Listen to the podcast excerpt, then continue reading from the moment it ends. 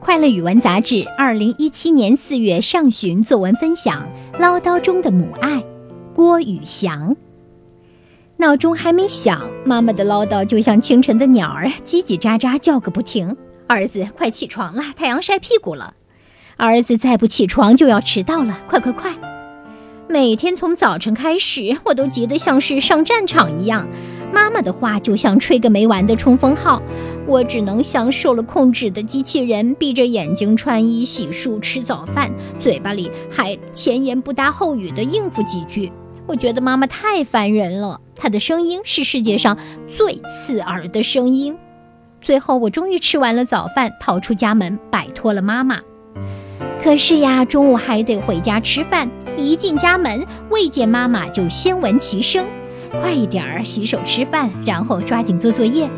我一吃完饭就做作业，仍听到妈妈喊：“把头抬高一点儿。”一直说你老是不听，总有一天会把眼睛弄近视的。听着听着，我哪有心思做作业？有时只好急急收拾书包，撒谎说中午同学有约，便出了家门。这时候妈妈还在后面追着，补刀说：“记得作业要做完，然后一定要在课桌上趴一会儿，这样下午才有精力听课。”听着妈妈的声音，我跑得更快了，直到完全听不到了，才停下来喘气。没办法，晚上还要见到妈妈。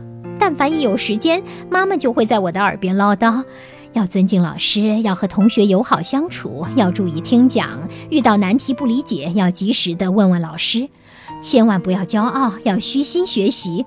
一次失败没关系，关键是要在跌倒的地方爬起来。前段时间妈妈出差了，开始一两天我觉得很清静，很幸福。可是几天之后就觉得没劲，做作业没有动力，上学总迟到，吃饭也不准点，生活好像变得一团糟了。我终于体会到有妈妈唠叨的好处，于是我给妈妈打了电话：“妈妈，您快回来吧，我想您了。”好的，以上我们共同分享到的是发表在《快乐语文》杂志中的作文，来自郭宇翔同学的《唠叨中的母爱》。接下来有请来自福州市教育研究院的何洁老师点评。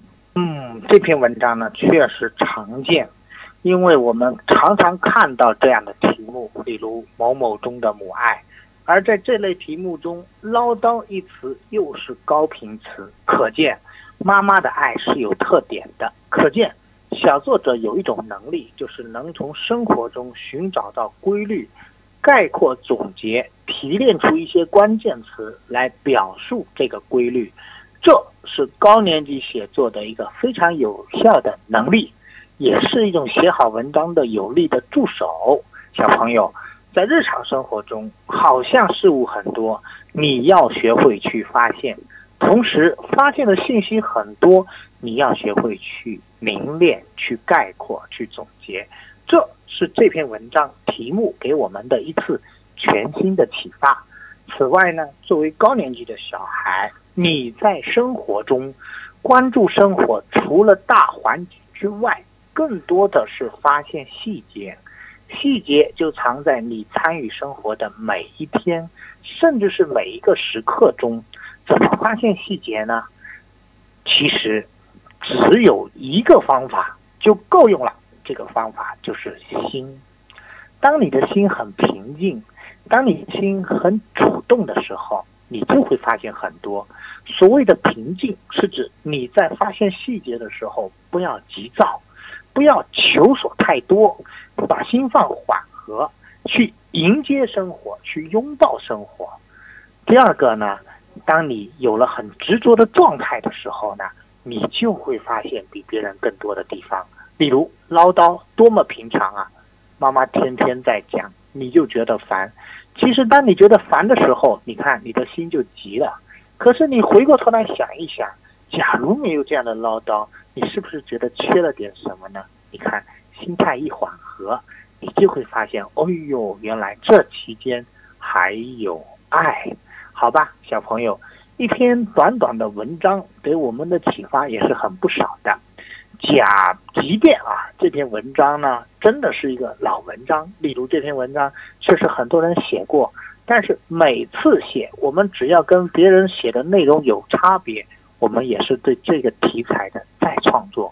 因此，我们小月姐姐还是选择了这篇文章跟大家分享。它还有一个意图，就是告诉小孩，同样内容，我们非常鼓励你的独特发现；同样内容，我们非常主张你的这一次的探索。这些，我希望给孩子们带来更多的启发。嗯。是，谢谢何洁老师哈。唠叨中的母爱，母爱呢，用唠叨来形容已经是太太太太太常见了。其实呢，在读我们宇翔同学的作文的时候，我认为呢，如果换一个词，也许你就会写的不一样。同样是讲母爱的唠叨，你可以说声未到，声先到，也就是身体没出现的时候，声音总是会先入你的耳朵。那么，如果有这么一个角度的文章的话呢，你就会在这个生动性上增强许多，真的就做到了何洁老。老师所说的独特的探索，当然文字的呈现也就截然不同了，是吧？对对，嗯，好，谢谢谢谢何洁老师，我们今天就分享到这里，也欢迎更多的大朋友小朋友把你们的作文投稿给快乐语文杂志，投稿给晚安宝贝哦，再见，再见。